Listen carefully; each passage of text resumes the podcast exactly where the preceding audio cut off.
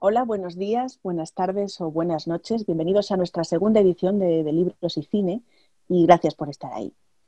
El pasado 6 de julio, con 91 años, nos dejó el compositor Ennio Morricone, autor de más de 500 bandas sonoras, entre ellas de películas como Cinema Paradiso, La Misión, El Bueno, el Feo y el Malo, Los Odiosos 8, presentes en el catálogo de Audesc.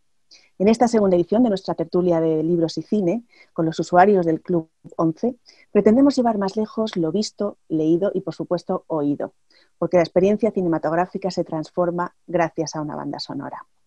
Yo soy Isabel Navarro y para hablar de Ennio Morricone hoy me acompañan cuatro miembros del Club 11 de distintas delegaciones territoriales. Alexis Delgado pertenece a la Delegación Territorial de Cantabria y es licenciado en Historia. Guadalupe García, maestra jubilada de la Delegación Territorial de Málaga y una gran activista del Club del Mayor. Eh, tenemos también a Fabiola Socas Luis, de la Delegación Territorial de Tenerife, cantante, pianista y compositora. Y Adrián Rincón Domínguez, de la Delegación Territorial de Cataluña, pianista y actualmente estudiando la carrera de composición. Bueno, bienvenidos a todos, muchas gracias por haberos sumado a esta tertulia. Y, bueno, vamos a hablar de, algo que nos apasiona a todos, ¿no? que, es, eh, eh, que, es Morricone y, son esas músicas que tanto nos han emocionado a lo largo de los años, ¿no? porque realmente ha sido un, regalo, un regalo del siglo XX casi y, del siglo XXI, porque en fin, con 91 años que nos ha dejado, le ha dado tiempo a hacer 500 bandas sonoras. Eh, vamos a empezar un poco, me gustaría saber de, las películas con la banda sonora de Morricone presentes en el catálogo, ¿Cuál es vuestra favorita y por qué? Eh, y me gustaría empezar eh, con Guadalupe. Cuéntame.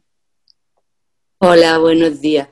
Pues mirad, a mí me gustan varias, pero si hay que elegir una, yo por mis circunstancias personales, debido al año en que nací y donde viví mi niñez, que fue en un pueblo, yo me quedo con Cinema Paradiso. ¿Y por qué?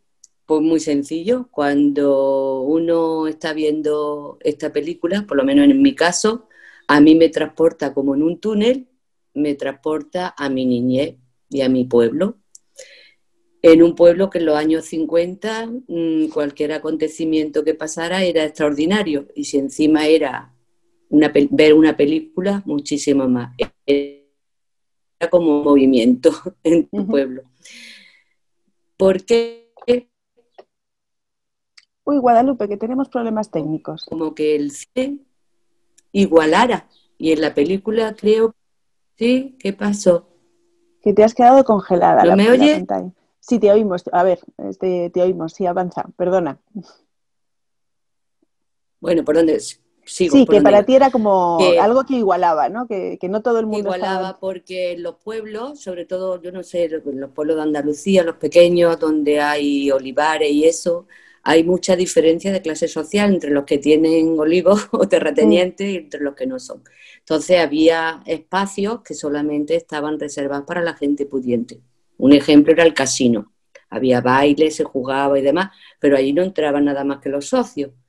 Entonces, sin embargo, el cine era como una puerta abierta, libre, donde lo único que había que hacer es pagar la entrada que a veces mm, si había poca gente hasta nos dejaban entrar gratis. Entonces mm, era como igualar. Y además no que igualaba solamente la entrada, sino que una vez dentro todos éramos iguales, porque el objetivo era disfrutar de la película.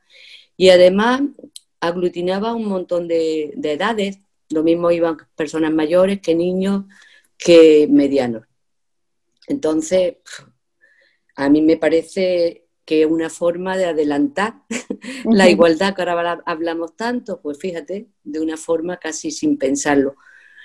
os, lo daba, os lo daba el cine, ¿no? Claro.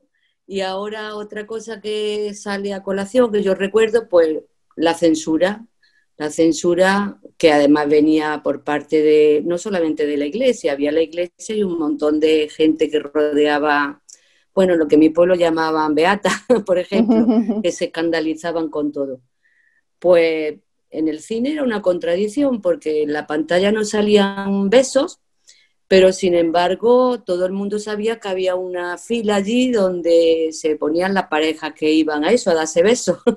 se permitía, para que veáis que la censura muchas veces más bien aparentar más que otra cosa. Y luego, pues, ¿por qué me gusta más? Pues yo tengo un problema de retinosis pigmentaria, desde pequeña ya lo tenía y era, mi problema era la ceguera nocturna. Entonces a mí me impresionaba mucho más que a los demás. Yo entraba a un cine a oscuras que casi me tenían que sentar y de, de pronto se me abría allí una ventana que me transportaba a otros mundos, a otros lugares y además yo que encima tengo mucha imaginación, ya le echaba yo también de mi parte. Cuando veo Cinema Paradiso, a mí la escena que más me impresiona, será pensando en eso, en esa ventana que me abriera, la, escena donde mm, se proyecta en la plaza.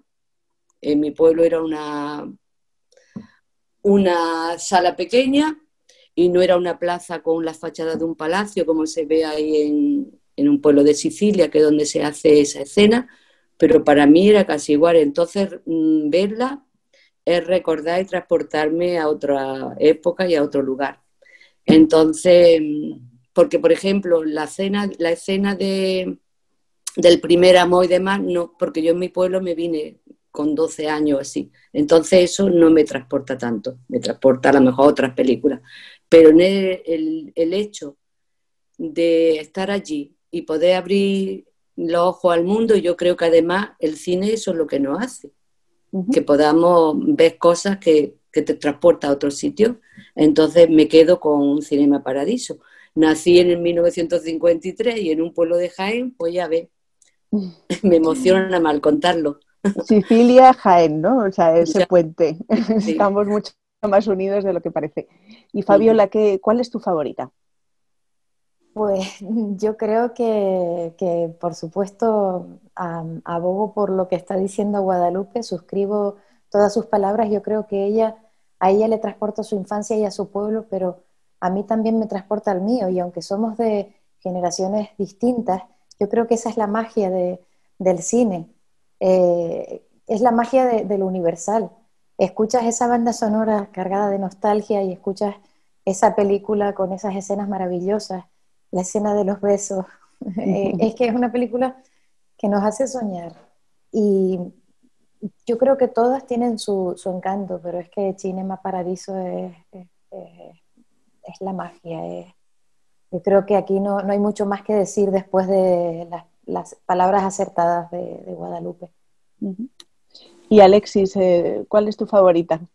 Vaya, yo como que también me uno al, al quórum. Este, Cinema Paradiso para mí es una película fantástica porque aparte de lo que han dicho eh, acertadamente tanto eh, Fabiola como, Gloria, eh, a ver, Cinema Paradiso tiene tanto, tanta tela que cortar porque te habla de la época de posguerra en Italia, te habla incluso de los asuntos políticos porque hay uno de los personajes allí que lo maltratan por, por sus tendencias de izquierda Em, y, ya por ahí te, te va dando un, tono bastante importante, un cariz distinto a, a, lo que ya habíamos hablado de los bucólicos. Y también me, me, agrada mucho porque un personaje como, como Alfredo, y no por hacer spoiler a, a los que se animen a ver esta película. Que, me, temo que todos, todos la hemos visto, pero no importa. es como las buenas canciones, que no nos importa repetir y repetir y repetir. Exactamente, pero también me fascina porque hay un personaje como, como Alfredo, que, que tal vez en el mundo actual podríamos colocarlo como ignorante porque no tenía estudios, de hecho se le daba bastante difícil los, los estudios académicos, pero tenía esa sabiduría de pueblo, ese conocimiento, diríamos, ancestral, que fue canalizando el potencial de, de, Totó este, hasta convertirlo en una persona de bien, ¿no? Y, y, le insiste, por más que era una gran renuncia para él, decirle, no, vete de acá, ve a Roma, haz, lo que tú quieras, hazlo con cariño como lo trabajabas acá en el, en el cinema. Entonces, para mí eso es muy lindo porque yo también he tenido muy buenos este, profesores, este, realzo esa carrera tan, tan preciosa y porque a veces nos, nos enseña y a veces el docente no es nada más el de habla, sino esa, esa persona sabia que nos sabe dar un consejo puntual. Y por eso yo me quedo con Cinema Paradiso también. Y Adrián, ¿tú rompes el quórum o seguimos? Mm, bueno, pues no, la verdad es que no, es que buah, esta, peli es súper es súper penetrante, súper potente. a mí, mm, a nivel musical, eh, es muy, me parece una banda sonora que súper sencilla y que llega al público, que no, no necesita nada, nada más para, para, para, llegar. Y es una de las cosas de Neo Morricone que tiene, ¿no? Que, cuando, o sea, que a la hora de componer determinadas, en determinadas escenas, o sea, con componer muy sencillo, muy sin, sin mucha innovación armónica o sin muchas técnicas compositivas, es capaz de llegar al público con, con sencilleces que dices, anda, esto, esto se me podría haber ocurrido a mí. y, y, nada, a mí yo me siento muy identificado con el personaje, con el niño, con eh, Salvatore, porque eh, yo también de pequeño era muy curioso y me gustaba grabar con eh, las cintas de cassette y me gustaba trastear y tal. Y, y bueno, pues la verdad es que es uh, súper guay la ternura que hay ahí con, con Alfredo y con el niño. No sé, también me, me, me llena muchísimo. Bueno, es, es, es, realmente es una película con la que muchas personas establecen un vínculo muy especial, ¿no? Recordamos que está dirigida por Giuseppe Tornatore y que después del confinamiento se reabrieron los cines, excepcionalmente muchos cines, con esta película, ¿no? Con una reposición de esta película precisamente por lo que por lo que significa para mucha gente, ¿no? Eh, real... ser, disculpa, es que es muy bonito eso, yo creo que necesitábamos ser tocados, ser abrazados, ser acariciados y, y no se me ocurre una película mejor y una banda sonora más hermosa para, para hacernos esas cosas, ¿no? Que, mm. eh, es algo, la, verdad que sí, ha sido algo mágico que la recuperaran de esta forma. Además, Morricone era íntimo amigo de Tornatore, cuando, porque él sabía que iba a morir y, escribió una carta preciosa que se publicó el día de su muerte, que empezaba diciendo yo, Ennio Morricone, he muerto. Y, prácticamente solo recordaba, o sea, daba las gracias a, bueno, a toda la gente que había escuchado su música y luego a su mujer y a sus intimísimos amigos, eh, Giuseppe Tornatore y la mujer de Giuseppe Tornatore, que habían sido un poco sus compañeros de vida, ¿no? junto con, con su mujer. ¿Y creéis que hay una fórmula? O sea, ¿cuál es la magia de, de, Morricone? ¿Qué es, qué, es, ¿Qué es, lo que tiene que consigue hacer tan eficaces eh, sus músicas? Adrián, tú puedes hablar desde el punto de vista más, más profesional.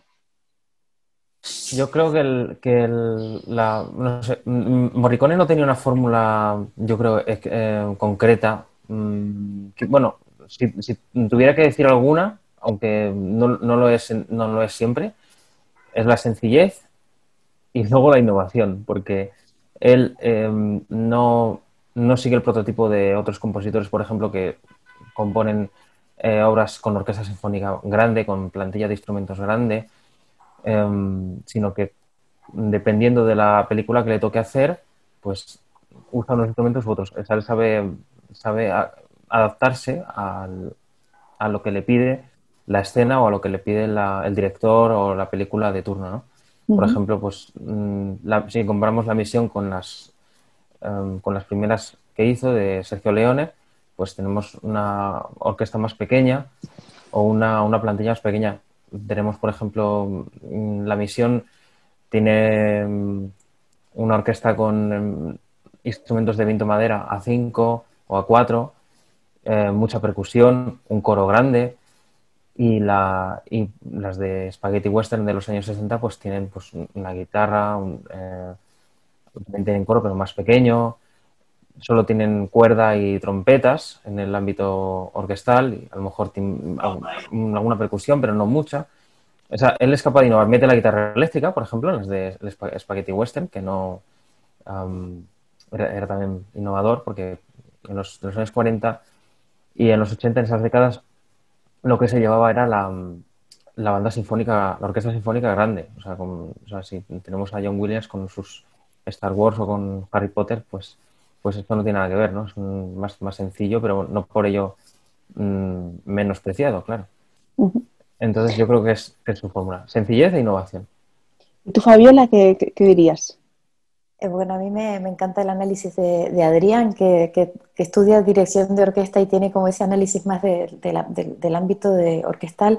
Yo tal vez podría hablar de dos recursos compositivos que a mí me, fascinan. Una es la sencillez, coincido con, él, de las melodías melodías muy tarareables, muy eh, pegadizas, pero no ñoñas, o sea, tiene un don melódico espectacular y una capacidad de con, una melodía llegar al corazón y que esa, esa melodía te envuelve, te envuelve, o sea, en Cinema Paradiso es increíble, o sea, esa melodía te va envolviendo, te atrapa y, tú terminas, te sales de allí cantándola y, es increíble, ¿no? Y luego tiene, hay otro recurso maravilloso que utiliza, por ejemplo, en películas como Malena, en Los Odiosos Ocho, en, muchas, que es un ostinato rítmico que luego va creciendo y, y, es apoteósico, o sea, él empieza con un motivo pequeñito, casi misterioso, que te va como induciendo, o sea, y tú, tú ya sabes lo que te va a hacer, tú sabes lo que te va a hacer, o sea, y ya, ya te, te, te, estás emocionando de saber por qué ese motivo chiquitito tiene que crecer. A lo mejor empieza con una melodía circular.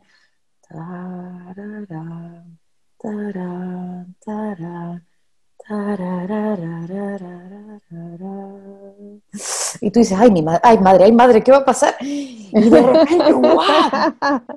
Eso crece y con, ya con la percusión y los metales y, ahora la melodía va pero en las cuerdas, súper majestuoso, o sea, y es increíble, ¿no? Y yo creo que esas fórmulas son infalibles, aparte de, la sutileza con la que utiliza la orquesta y todas esas cosas que absolutamente conmueven. Es curioso, en una, en una encuesta reciente que hizo el periódico La Vanguardia sobre cuál era la banda sonora favorita de la gente de Ennio Morricone, eh, a raíz de su muerte, eh, la mayoría salió la, eh, salió La Misión, no salió Cinema Paradiso, ¿no? Y de hecho fue una banda sonora que en España se vendió muchísimo en su momento, ¿no? En el año 87. O sea, fue una banda sonora que yo recuerdo de que la llevábamos en el coche con un cassette, hacíamos viajes a la playa con, La Misión, ¿no? Alexis, ¿tú qué, qué piensas que tiene que tiene esa película que la hace tan, tan especial y esa banda sonora para tanta gente? Eh, es una pregunta interesante y compleja desde el punto de vista histórico, porque eh, para empezar, mm, estamos hablando de un autor como Morricone que puso en moda eh, que la banda sonora fuera prácticamente un personaje más del elenco, no fuera solamente un acompañamiento a las escenas. Y eso se traduce muchísimo en películas como La Misión, donde vemos que, bueno, por supuesto, nuestros músicos invitados podrán y andarán mucho más en, esos recursos, pero vemos a nivel musicológico cómo se van a, mezclar allí el canto coral religioso junto con el oboe, las cuerdas, entonces es como el encuentro de tres mundos, ¿no? Porque está la parte europea, está la parte eh, indígena suramericana de, de las colonias eh, de, de, ese continente y de paso tenemos los tambores africanos. Entonces, es una conjunción musical muy importante que nos va trasladando a una tema realmente difícil, como fue creer que los eran sino seres incivilizados que solamente mediante la, catequesis se podrían domesticar, por usar un término. Entonces, eh, más le ponemos a agregar el término de los jesuitas, que no solamente eran los principales catequistas en, en América, sino que además eran germen de la revolución, porque en México, en Colombia, en Chile, incluso en Venezuela, los jesuitas fueron muy importantes para los posteriores acontecimientos preindependentistas e independentistas. Entonces yo creo que eso lo toma muy bien la música en la película de la misión. Guadalupe, cuéntame qué, qué, qué, pues, sientes tú con la misión. Yo muchas cosas de las que ha dicho Adrián estoy de acuerdo con él. Y el hecho de que mm, se vendiera tanto en España y se escuchara, pues queramos o no, tenemos cierta mm, responsabilidad o cierto enlace con esa misión que, existió gracias a los jesuitas y a los, bueno, en principio los conquistadores y luego los que fueron a, cristianizar.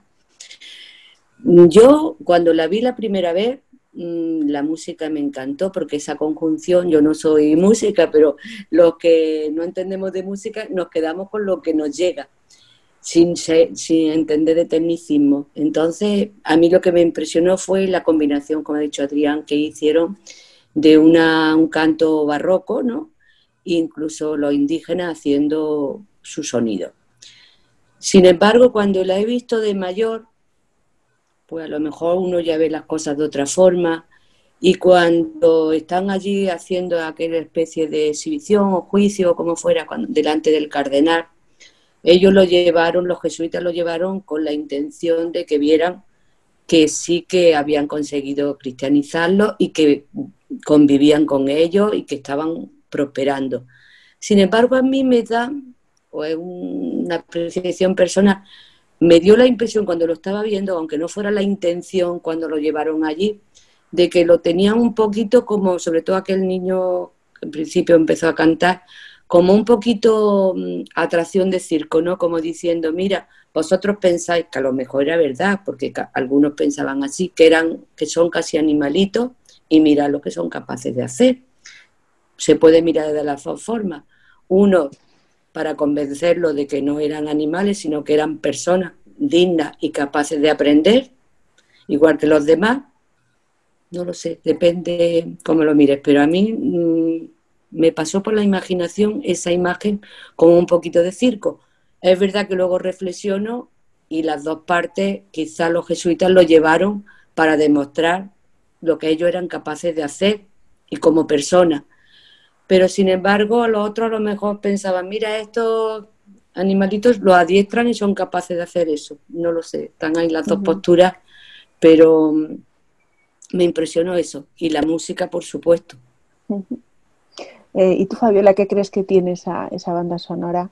esa banda sonora es imposible no sucumbir directamente porque, porque eh, yo creo que sigue estando vigente. O sea, después de, estamos hablando del año 86. 86, Y, o sea, que yo ya, han pasado treinta y tantos años y, para, y, sigue estando absolutamente vigente. Escuchas eso y la grandiosidad, o sea, es, es, es increíble, es, es absolutamente imponente. Yo, eh, la verdad que un poquito al contrario de, Guadalupe, sin contradecir, porque yo creo que, a veces en, las paradojas está la gracia de las cosas, ¿no? Porque puede haber los dobles sentidos. Yo cuando escucho el tema principal, Falls, por ejemplo, siento que, eh, que, esta gente, por ejemplo, como Gabriel, algunos pudieron haber ido a, las Américas con, con, el ánimo de cristianizar desde de corazón pensando que era lo, mejor y, que, podían llevarles algo espiritual, ofrecerle algo espiritual a esta gente, yo creo que se encontraron con la sorpresa de la belleza y la grandeza de esa gente y del paisaje. O sea, cuando empiezas a escuchar la banda sonora, escuchas el clavicémbalo, el oboe, eh, las cuerdas que entran poco a poco y dices, oh, Europa, qué majestuoso, qué, qué, qué, qué elegancia, qué precioso, qué espiritual, qué bonito, ¿no? Y de repente entran esos tambores y esos coros tribales que, empiezan, entran en, en fading un poquito a poco, ¿no? Y va creciendo y, dices, Dios, que la belleza realmente es lo que, lo que llevamos, pero también lo que trajimos, el encuentro mm. de, esos mundos, ¿no? Y, la, la, fusión, lo que luego vino, porque para mí esa banda sonora anticipa mucho también de, este tipo de, bandas sonoras que incurren en lo étnico y en lo, en lo tribal, ¿no? Y, a mí como, como investigadora también de, la música tradicional canaria, he dedicado parte de mi vida a eso y me fascina el tema de las músicas de los pueblos, eh, me parece fantástico cómo, cómo, han incurrido esas músicas tradicionales o esas músicas de los pueblos en, luego siendo llevadas al, al mundo clásico y al cine, ¿no? Es la fusión de todo eso, es lo, lo, rico y era demasiado extraordinaria esta banda sonora. Se les pasó en Hollywood, pero qué bueno que en España se vendieran tantos ejemplares, tantos, tantos discos. estuvo nominada, estuvo nominada a los Oscar, pero no se lo llevó, se lo arrebató una peli anodina completamente, estas cosas incomprensibles. Y, y a ti, Adrián, ¿qué, qué destacarías de la banda sonora de la misión? Bueno, a mí a nivel musical de la banda sonora de la misión me, gusta el... Eh, bueno, pues, un poco, o sea, mm, ya Fabio lo ha dicho casi todo. El tema de la fusión de la música barroca europea con, la étnica y bueno, y en, la, en, el Ave María que tienen con el coro, o sea, que en la escena en la que los indígenas están cantando ahí con la iglesia y tal, em, también pasa lo mismo, ¿no? Em, aquí eh, tenemos a, Enio lo que hace también es usar el, la técnica del leitmotiv, ¿no? El, que una melodía se vea identificado con un personaje o con, o con una escena en concreto. En este caso, pues eh, con, cuando Gabriel en la selva se pone a tocar la, dulzaina, bueno, es el oboe en realidad, pero en, la, la, audiodescripción dice dulzaina, no, sé por qué, pero en realidad es un oboe y, bueno, pues en realidad es el tema principal de, la, de la banda sonora. luego tenemos el, bajo continuo, claro, lo que ha hecho Fabila, que, en, que sigue una, una tradición eh, barroca, mm, vamos, totalmente al 100%. Tenemos aquí, por ejemplo, o sea, cuando el, bajo, mm, las, la, cuando empieza, el bajo sube, sube por grados conjuntos. a ver.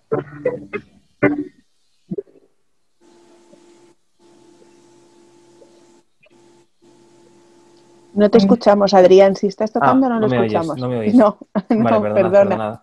nos encantaría, pero no.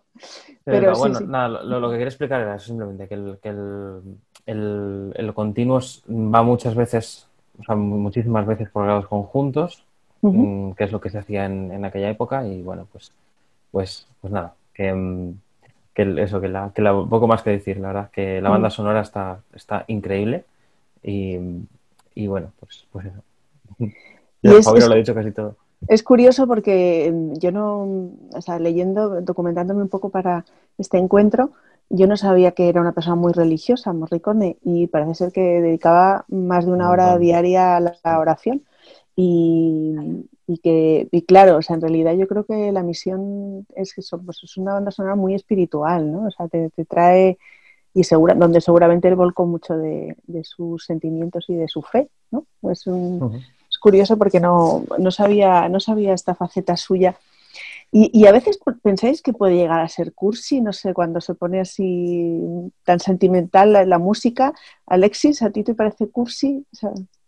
Bueno, yo, eh, a ver, me fascina el cine desde niño y yo creo que uno de los principales vehículos cognitivos en el cine, eh, aparte de por supuesto, la, imagen es la, la, música, es el sonido. Y yo, creo, que cada, banda sonora tiene que adecuarse a, a, lo que se va a presentar allí. Es, como la carta de presentación. Hay películas sentimental demasiado fuerte, como hablábamos en Cinema Paradiso, y, y, la banda sonora tiene que estar casada con ello. Entonces, no considero de verdad que, que sea si simplemente tiene que ser un vehículo que, sea completamente consono con, con, lo que va con el discurso. ¿Y tú, Guadalupe, has, has llorado alguna vez con estas pelis? Yo sí. bueno, pues eso, con la de la misión, ya os digo que la primera vez que la escuché me quedé impresionada y sí que me entraba llantera. Y luego mm, la que he hablado de, de Paradiso, pues Cinema Paradiso, pues aunque yo ya de mayor le he dado sentido a las imágenes y a los trozos de, del regalo que le hizo a Salvatore, el, el, proyector, pues es que como dice Fabiola, con esa música y esas imágenes que te envuelve, que la puñetera se, perdón con la palabra, se expresa divinamente, es verdad que es una música que te envuelve, yo creo que emociona e incluso mm, puede llegar a, a provocar un poco el llanto. Cuéntame esto, esto que hacéis vosotros eh, en, tu grupo de WhatsApp del Club del Mayor, que me contaste ayer que tú les das los buenos días y las buenas noches y a veces utilizas músicas como las de Morricone. Y otras incluso. Sí, mm. es que por la noche sí que lo hago yo. Pues damos las buenas noches o con empezamos el 17 de marzo y seguimos todavía. Entonces los temas se agotan Empezamos con, conocimos poetas como Machado, vimos mm, música clásica y ahora pues en verano yo ya vine aquí, estaba diciendo, madre mía, tenemos el verano por delante y qué tema cojo. Como a mí me encanta el cine, pues nos despedimos todas las noches con cine de con música de película, de cine que llamo yo. Entonces, pues eso, mm, hemos visto muchas películas entre ellas pues algunas de Morricone. Y al principio pensé yo, digo, lo mismo lo aburro, no me sirve mucho esto, pero pienso que sí, que a ellos les gusta. Y lo que más me hizo, me emocionó fue que cuando murió Ennio Morricone, pues uno de nuestros amigos me llamó y me dijo, oye, Guadalupe, ¿sabes qué? Porque yo la música, ellos las películas, lo mismo que yo, sí que nos sonaban, la, muerte tenía un precio, sobre todo las del Spaghetti Way, ¿cómo se llama? Spaghetti Western, sí. Es que, pero no sabíamos de quién era.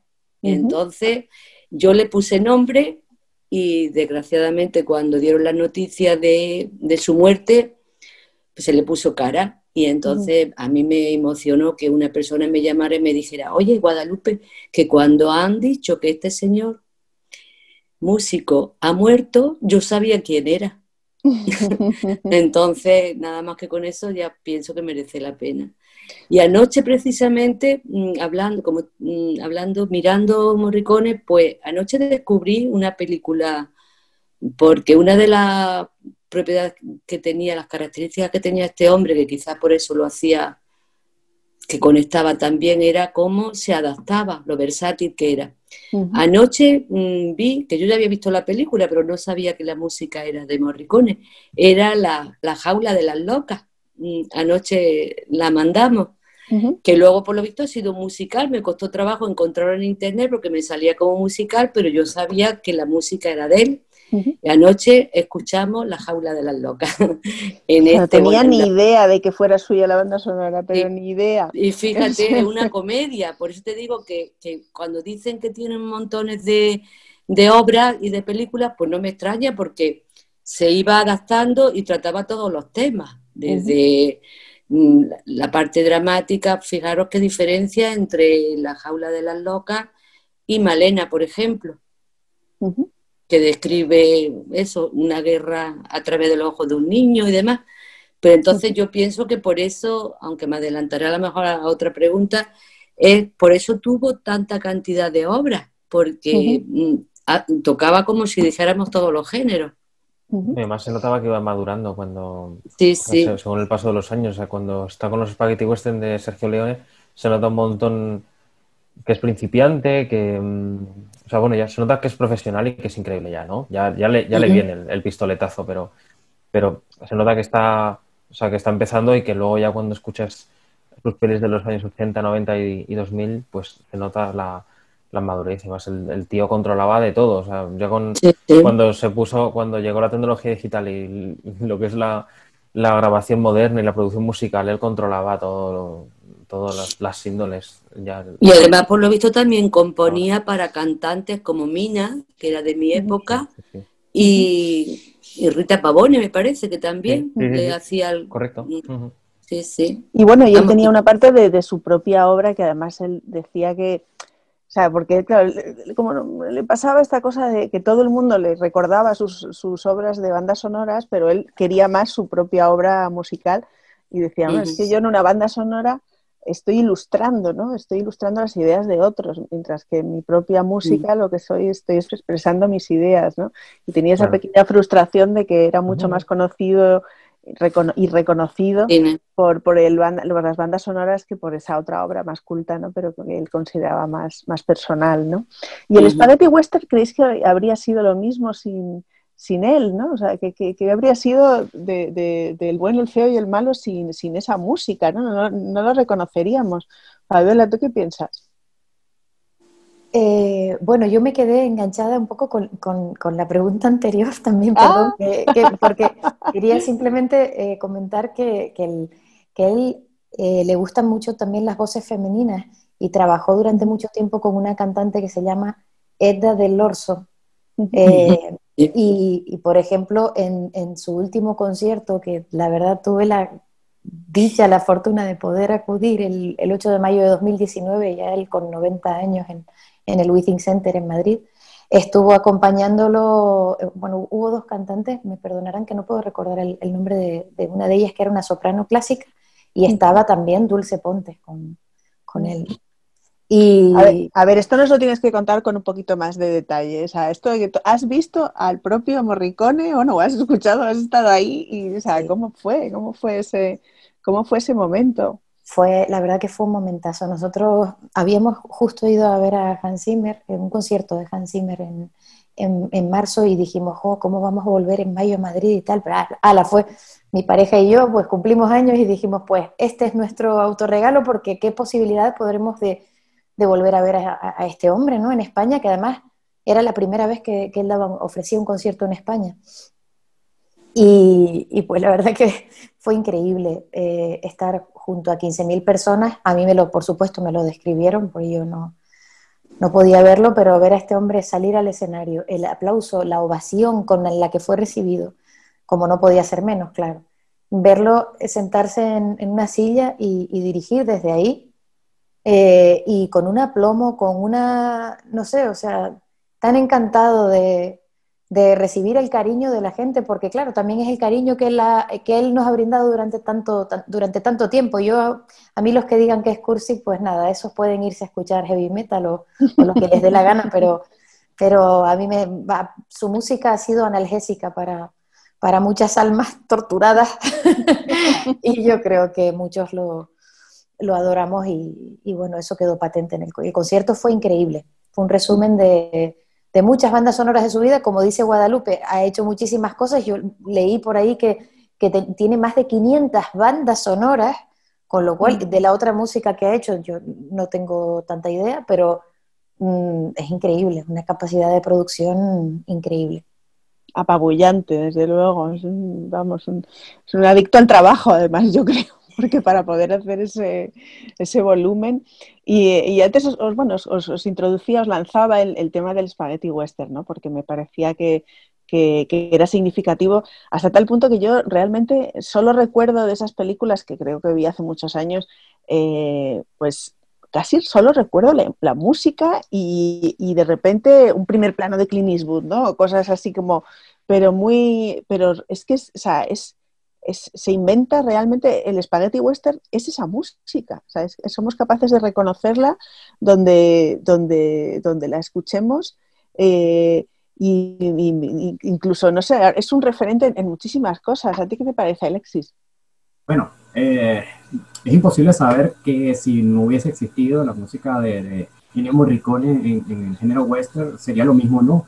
Pero lo que es indudable es que es un ícono. O sea, uno lo ve en, la televisión cuando hacen parodias, cuando hacen recreaciones más actuales de ese género y siguen usando los mismos acordes de, voces masculinas como, como si fueran indígenas, de la, guitarra y, el silbido, eh, en los espacios vacíos, que de pronto nuestros amigos músicos nos lo podrán explicar un poco mejor, pero eh, es romper el vacío solamente con un silbido, que ya es un personaje en sí mismo, y se hizo como, como popular, como que uno ve ese silbido, aunque sea en otro contexto, y uno ya lo lleva hacia, hacia lo que es eh, el, género de, del lejano oeste, del western, de todo esto. Entonces yo creo que, definitivamente fue, una marca de fábrica que, que, propuso allí desde los años 60 Morricone.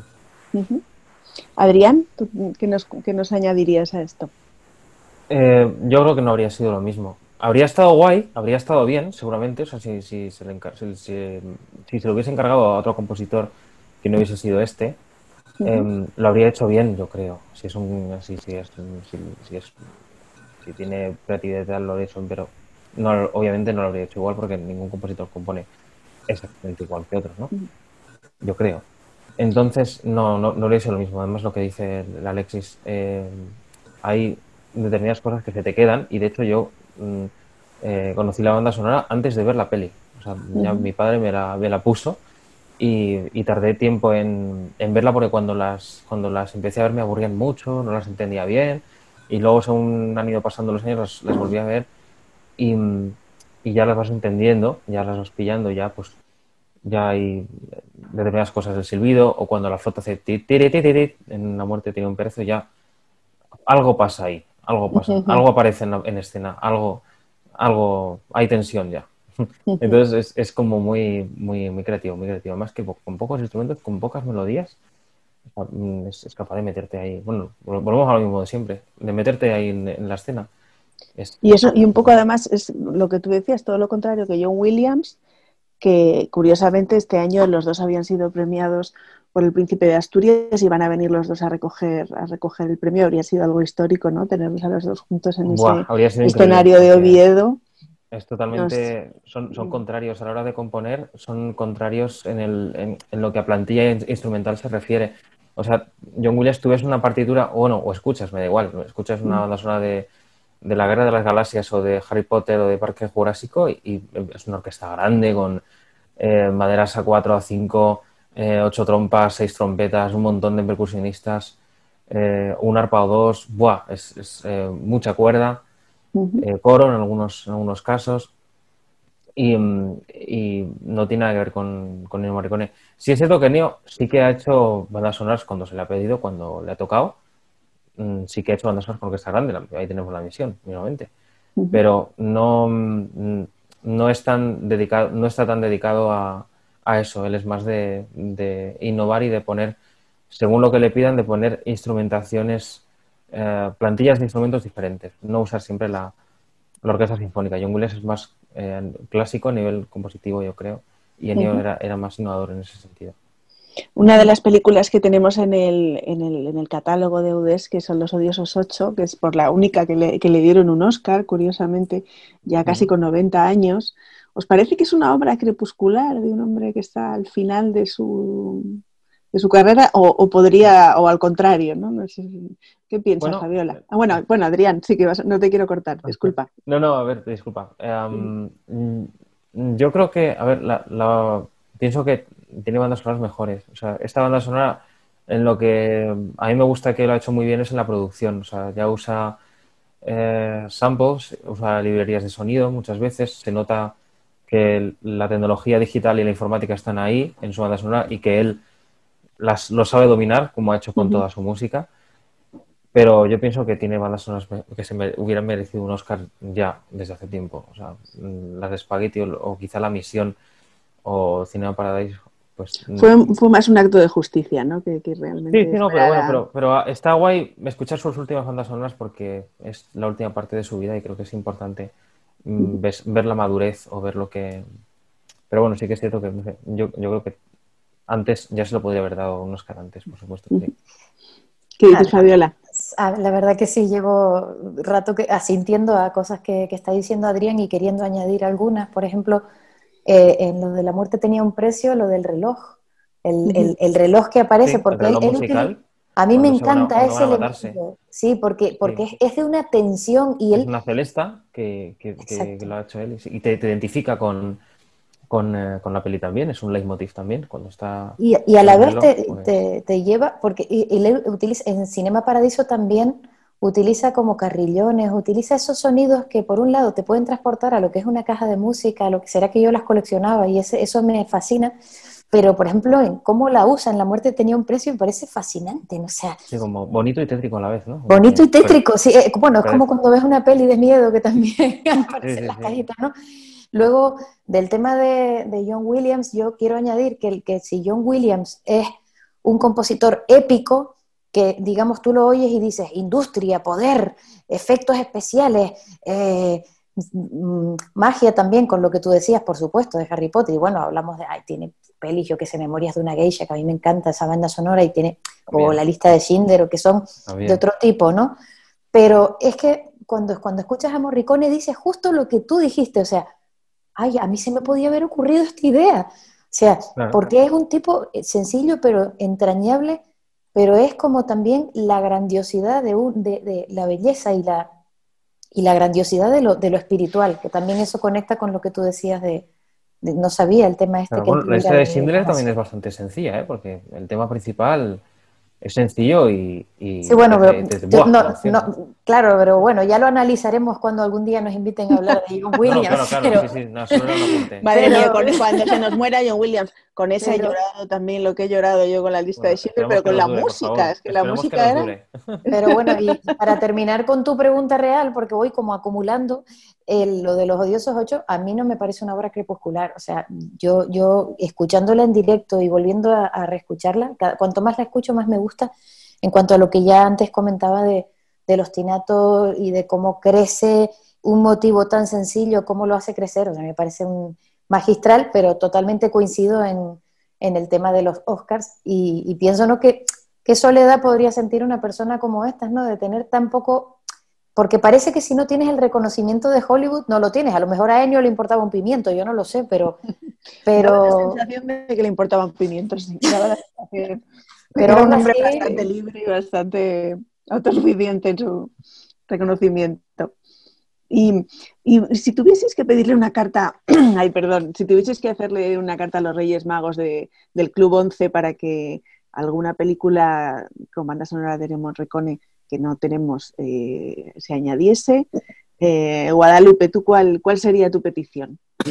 Pues yo, volviendo al tema que últimamente me ocupa, la otra noche buscando un tema de, mm, de, música de película, pues vi, encontré la de Eras una vez en América, que precisamente también la empresa, la, esa de Morricone. Entonces mm, tuve dificultad porque no solamente pongo la música, sino que para entrar un poco en idea de que los que han visto la película la puedan recordar y los que no la han visto, que le entre el gusanillo, les mando un pequeño tráiler. Entonces, cuando vi buscando el tráiler de esta película, no lo pude, no se lo pude mandar a los compañeros porque hay una cantidad, muy poco diálogo, no se habla apenas, sin embargo, muchas imágenes, y entonces eso era difícil de que ellos captaran el tráiler. Entonces pienso que necesita que alguien nos la comente. Entonces, ¿qué, mejor que en el Club 11? Alexis, ¿cuál sería tu petición? Bueno, eh, yo tendría que añadir em, Los Intocables de Elliot Ness, una película que, tiene bastante que dar y, muestra otra vez el, tal vez el genio de, de, Ennio Morricone al saber adaptarse a, cualquier tipo de circunstancia, a cualquier tipo de película, ¿no? Entonces yo, yo me inclinaría por ello. Sí, esa película que, también fue la, única, el único Oscar de Sean Connery fue por esa peli, por, secundario. Y sí, que fue, fue una peli paradigmática ¿no? en, los Pero 90. También muy curioso con la trayectoria que tenía ese hombre. Sí, sí. Ya, o sea, todo lo llevó. ¿Y, ¿Y Adrián?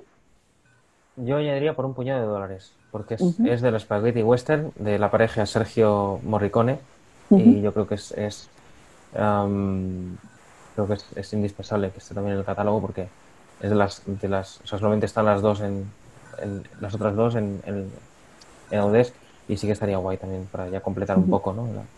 el Sergio Leone y Ennio Morricone. Sergio Leone que era eh, compañero de pupitre de, de, o sea, eran íntimos amigos desde la infancia. Yo es que creo que además. En los años 60 y 70 se llevaba mucho eso. Perdón, que me interrumpe. Se, se llevaba mucho eso, que las parejas de. O sea, pareja de actor y compositor. Mm. Eh, también hay, hay por ahí otras muy, muy importantes, pero esta, es una de ellas. sí, esa complicidad. Yo mi sensación es que... Se nota, ¿eh? Cuando hay y no hay, se nota. Claro, y mi sensación es que Morricone de alguna manera mm, necesitaba cómplices, ¿no? O sea, que sí, que era capaz de hacer una banda sonora de lo que fuera que le pidieran. El feedback de, de, los demás, o sea, de, obviamente. Bueno, bueno, a lo mejor habrá gente que no. Yo, yo personalmente sí me, me gusta que la gente me dé feedback cuando hago un trabajo. Pero más allá de eso, mi sensación es que a este hombre le gustaba trabajar con amigos, ¿no? Que realmente le gustaba trabajar con amigos, que es algo... Porque tiene más confianza, te, te mejor, yo creo. Sí, de todas formas, ay, perdón, de todas formas, escuché una entrevista en televisión española que le hicieron a Morricone y él decía que a él le encantaba primero hablar con los directores. Él le ponía la música, casi la pensaba antes de que apareciera la escena, no era escena y ahora yo pongo la música, ¿no? Porque ella quería como si fueran adjetivos de lo que en eso. Entonces decía que había directores que se lo ponían muy fácil porque mm, tenían muy claro lo que querían y él trataba de hablar con ellos, a veces los convencía, a veces coincidían y perfecto. Y otro mm, casi decía que a él no, no, le, no le gustaba mucho cuando no te daban ni idea siquiera. Por ejemplo, dijo Atame Almodóvar, Almodóvar le daba lo mismo, tú le, dijo, le dijo, tú me pones la música. Bueno, le daba lo mismo, lo mismo luego cuando viera la música no le gustaba. Pero que normalmente él dice que se entrevistaba con los, con los directores y como que llegaban a un acuerdo, se convencía lo que uno quería, lo que a él le parecía que podíamos hacer. Entonces yo creo que eso también hace que las cosas salgan mejor. Fijaros si es importante la música en el Spaghetti Western, que yo eso también en una entrevista he leído que decía que él hacía la música y a veces le fascinaba tanto a Sergio Leone lo que había hecho que inventaba escenas para esa música. O sea, no, era, la, no era la música la, que ilustraba la imagen, sino al revés, ¿no? Decía, bueno, es que no podía, o sea, de repente decía, no podía cortar ese, ese, ese fragmento de música, con lo cual hacían a veces las peleas más largas solo para que encajasen, ¿no? ¿Y tú, Fabiola, qué, qué, peli te gustaría que Ya pensaba que me ibas a dejar sin escribir mi carta a los reyes. No, no. bueno, yo quiero, quiero decir que esta moderadora es estupenda porque no solo hace preguntas, sino que las cosas que aporta son pequeños toques ahí que, que nos dan vidilla. Gracias. Es difícil dejar de hablar con, contigo. Eh, bueno, yo quiero incidir en la dupla eh, Morricone-Tornatore y, quiero traer aquí dos joyas para mí del, cine y, de, las bandas sonoras, que una es Malena, de la que ya he hablado, pero es que es, abismal, con la, con la actriz Mónica Bellucci. O sea, este hombre con cuatro notas te, te, te, cuenta el abismo que hay en esa mujer y tú sabes desde que escuchas el comienzo, sabes que esa mujer va a sufrir, sabes que va a sufrir, que va a ser porque es, sientes el respeto, sientes la elegancia cuando ella llega, cómo envuelve el, entorno, cómo cambia todo cuando ella entra en escena, ¿no? Pero sabes que va a tener, que, va a ser terrible su, el, final, ¿no? O, no el final, pero que va a tener un abismo, que hay un abismo en esa mujer. Luego está La leyenda del pianista en el océano, que también es un peliculón, y la banda sonora es hermosísima, con un tema de amor precioso, muy digno de, de Enio. Aunque tengo que decir que si he de intentar hacer quórum con alguien, pues yo coincido mucho con Guadalupe, en que Érase una vez en América es una de las indispensables. Sobre todo, la banda sonora es bellísima, eh, es, preciosa. Y, sobre todo por, porque, bueno, tenemos ahí a Aristia y a Antonio Vázquez, que ese equipo ha hecho soñar a, España, a Latinoamérica y a toda la gente a la que, somos amantes de la audiodescripción. Y yo creo que, por supuesto, podrían hacer un trabajo fantástico, porque es, una, es como The Artist, eh, una peli que yo fui al cine a verla sin audiodescripción para disfrutar de la banda sonora del 5.1 y en el, con toda la amplitud que da el sonido de cine, pero cuando escuché la audiodescripción, o, o bueno, trabajos como West Side Story, no sé, es que eh, hemos hecho poca justicia, hemos hablado poco de, del trabajo de Aristia, pero eso da para, para, mucho también. Eso, bueno, da para un podcast. Es un arte, es un arte, desde luego es un arte y un oficio, las dos cosas. Y, y realmente tenemos grandísimos expertos y, está muy bien tu reconocimiento.